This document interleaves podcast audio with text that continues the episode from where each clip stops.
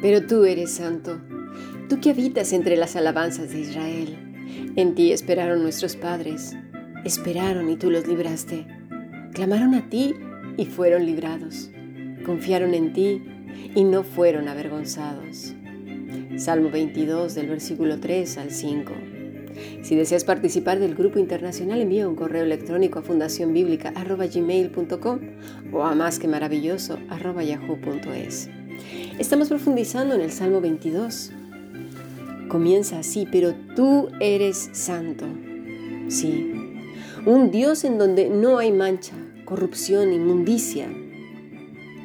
Cristo nos dio un privilegio inimaginable, sobre todo para mentes corrompidas y no renovadas. Nuestro acercamiento al Padre era literalmente imposible. Nuestra corrupción e inmundicia lo impedía. Jesús dejó su gloria para venir como un hombre, con todas sus limitaciones, a padecer por nosotros. Pero aún algo que supera cualquier cosa es que cargó sobre sí mismo tus y mis pecados y vivió en carne propia la ira divina. Pero gracias infinitas a Él, podemos vestirnos de Cristo y acercarnos al Padre. Pero ojo, esto encierra una verdad muy profunda e interesante que nos dice Pedro en una de las epístolas, primera de Pedro 1, 15. Dice así, sino como aquel que os llamó es santo, sed también vosotros santos en toda vuestra manera de vivir. Toda, ¿eh? Porque escrito está, sed santos porque yo soy santo. Y si invocáis por Padre a aquel que sin acepción de personas juzga según la obra de cada uno, conducíos en temor todo el tiempo de vuestra peregrinación. Todo el tiempo es todo el tiempo. Y todo el tiempo incluye las 24 horas del día con su noche y con su día, ¿verdad? Y por santos queremos decir Hagios, que es en griego, ¿verdad? Sagrado, moralmente puro, físicamente puro, limpio y perfecto. Está hablando de lo físico, está hablando de la mente, del corazón, todo perfecto. Que a su vez entiende muy íntimamente ligado, relacionado con Juan 15, del versículo 4 al 5.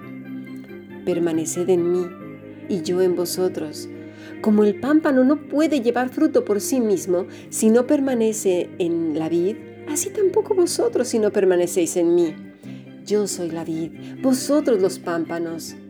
El que permanece en mí y yo en él, éste lleva mucho fruto, porque separados de mí nada podéis hacer. De lo contrario, sería meramente una fachada, un teatro que puede estar muy, muy bien montado, pero podrido por dentro. Esto mismo le dijo Jesús a los fariseos en Mateo 27, 27. Ay de ustedes, maestros de la ley y fariseos hipócritas, que sois como sepulcros blanqueados. Por fuera lucen hermosos, pero por dentro están llenos de huesos de muertos y de podredumbre. Así también ustedes por fuera dan la impresión de ser justos, pero por dentro están llenos de hipocresía y maldad. Ay de ustedes, maestros de la ley y fariseos hipócritas. Construyen sepulcros para los profetas y adornan los monumentos de los justos. Y dicen, si hubiéramos vivido nosotros en los días de nuestros antepasados, no habríamos sido cómplices de ellos para derramar la sangre de los profetas. Pero así quedan implicados ustedes al declararse descendientes de los que asesinaron a los profetas. Estas son palabras del Señor Jesucristo, palabras disciplinarias que son para ti y para mí hoy en día, no para ver lo que están haciendo los de al lado, porque a veces con ese pretexto no participamos en, en, estudios, no participamos en la iglesia, no participamos con los santos para aprender. Son unos hipócritas. Dios resiste a los soberbios y a los, orgullos, a los orgullosos. Tengamos cuidado. Porque estamos viendo esta relación armónica de Jesús con el Padre. Y en ese desgarrador grito en el que cayó la ira divina, en él se vio afectada esa, esa relación preciosa que ayer pusimos el ejemplo del H2O, ¿verdad? En este pasaje, la primera referencia es a la santidad de Dios y la relación con Él es de santidad. Nuestra proximidad es de santidad, vestidos de Cristo. ¿Cómo pues podremos adorar a un Dios estando en la carne? ¿Qué, qué, clase de adoración sería eso? Seríamos como estas serpientes, como estos sepulcros blanqueados que dice nuestro Señor Jesucristo. Porque no se trata de poner la radio y de que toque todo el día y noche canciones cristianas. No se está refiriendo a esto la escritura. Jamás. Esto, esto va mucho más allá de eso. Habla de corazones cantantes, cantores, corazones. ¿Sí? Mira, en estos versículos vemos una palabra muy interesante. De hecho, la dejé esta mañana en el, en el, en el aula de estudio que es el chat.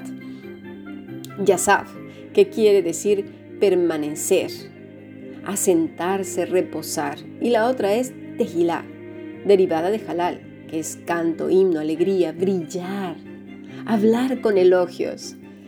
Nos recuerda tanto las palabras de Pablo cuando dice a las iglesias, por ejemplo en Gálatas 5:19, hablando entre vosotros con salmos, himnos y cánticos espirituales, cantando y alabando al Señor, ¿en dónde? ¿En tu casa con la radio puesta?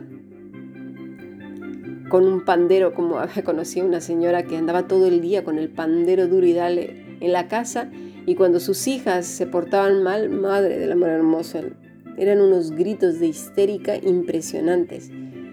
No, esta disonancia no es la que habla la escritura, dice en vuestros corazones.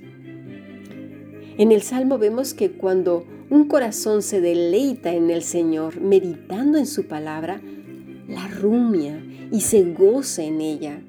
El Señor entonces reposa en él. Es la suma de un pensamiento que se nutre de su amor.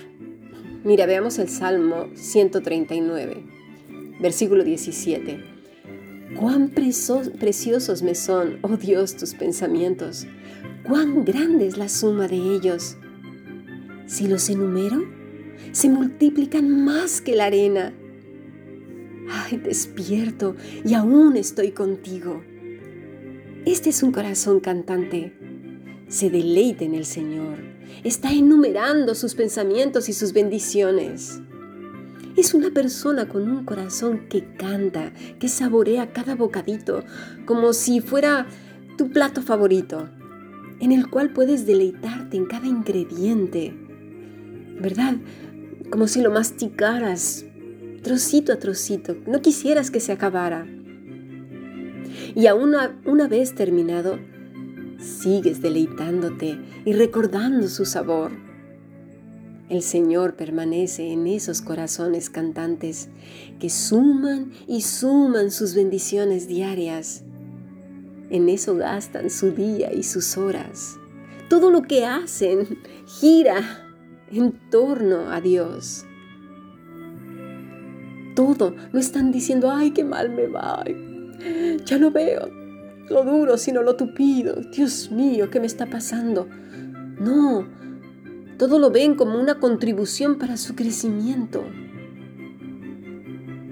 para la gloria de Dios, aún las cosas más difíciles. Recordemos el Salmo 23, aunque ande en valle de sombra de muerte, ¿quién estaba en ese valle de sombra de muerte con sus ovejas? el buen pastor.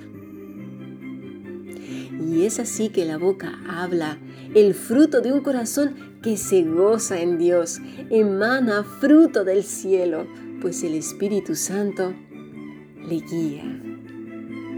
Continuemos con nuestro estudio. Vamos al siguiente podcast.